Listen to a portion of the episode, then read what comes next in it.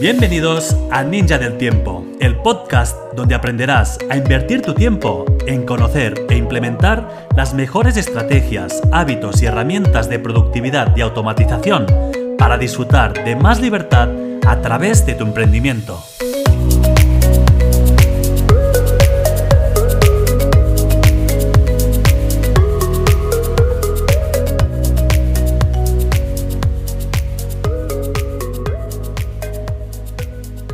¿Has escuchado alguna vez la palabra sistema, pero no sabes de qué se trata? Hola, soy Josep Turón, consultor de negocios, y hoy hablaré sobre los hábitos que deberías implementar en tu negocio.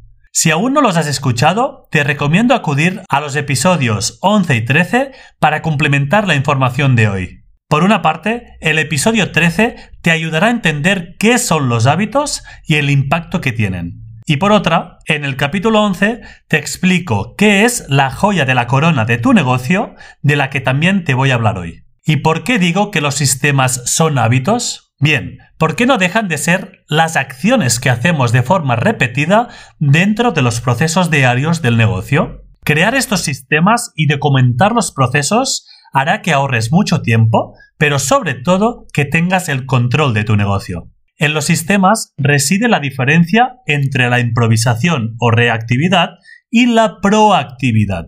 Ser reactivo significa reaccionar a lo que va aconteciendo. Te dejas llevar por los acontecimientos y no tienes ningún control de los resultados.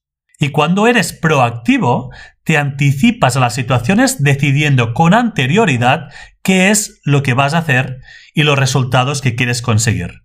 Actuando de esta forma, también vas a poder analizar qué es lo que está funcionando y cuáles son las acciones que no están dando resultados y de esta forma poco a poco ir perfeccionando todos estos procesos. A estas alturas no hace falta decir que todo lo que haces dentro de tu negocio debería tener una finalidad.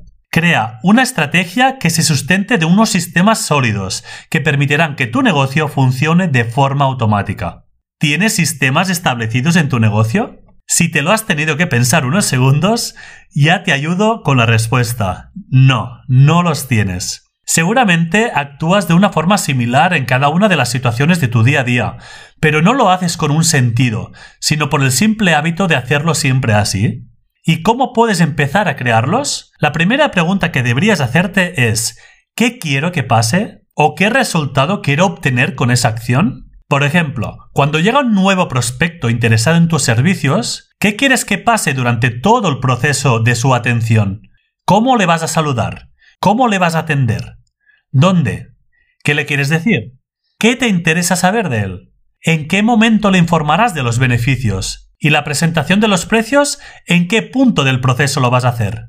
Una vez contratado el servicio, ¿qué información le vas a facilitar? ¿Firmará algún contrato o algún acuerdo? ¿En qué plazo le vas a atender? ¿Qué pasará en caso de no cumplimiento de alguna de las partes? ¿Cuánto tiempo le vas a dedicar al servicio? Y una vez finalizado el servicio, ¿qué trato le darás? ¿Le vas a ofrecer más ayuda después? ¿Le pedirás su testimonio? ¿Le pedirás recomendaciones? Como ves, hay muchas preguntas que te puedes hacer para crear la experiencia que le quieres ofrecer a tu cliente. Y de la misma forma que lo puedes hacer con la experiencia de tu cliente, lo puedes aplicar a todos los otros procesos de tu día a día en el negocio.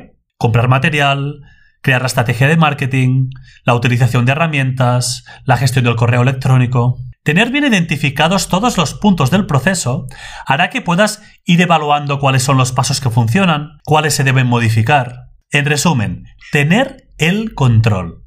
Y tu estrategia siempre debería ir alrededor de atender a la joya de la corona de tu negocio. Recuerda que es el hecho diferencial que hará que tus clientes te contraten a ti y que tu equipo tenga la claridad de cuál es el foco más importante de la empresa.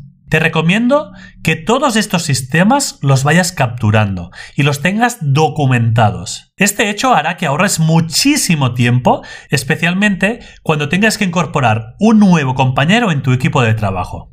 Puedes poner una persona encargada de ir documentándolo y modificando a medida que se vaya perfeccionando cada uno de los procesos. Los puedes capturar de forma escrita, pero también de forma visual. Esta última te irá muy bien para documentar los procesos relacionados con herramientas digitales y procesos en el ordenador. Puedes utilizar una herramienta como Loom para grabar la pantalla con los pasos a seguir y guardarlo en carpetas como Google Drive o Dropbox. Aplica tus sistemas para tener un negocio predecible y automatizado que te permita tener más libertad. Si tienes dudas de cómo hacerlo, en la descripción del podcast te dejo el enlace para reservar la sesión gratuita El primer paso, donde escucharé la situación de tu negocio y te recomendaré la primera acción para que empieces a implementar tus sistemas. Te deseo un feliz fin de semana y como siempre, nos seguimos viendo en Instagram Ninja del Tiempo.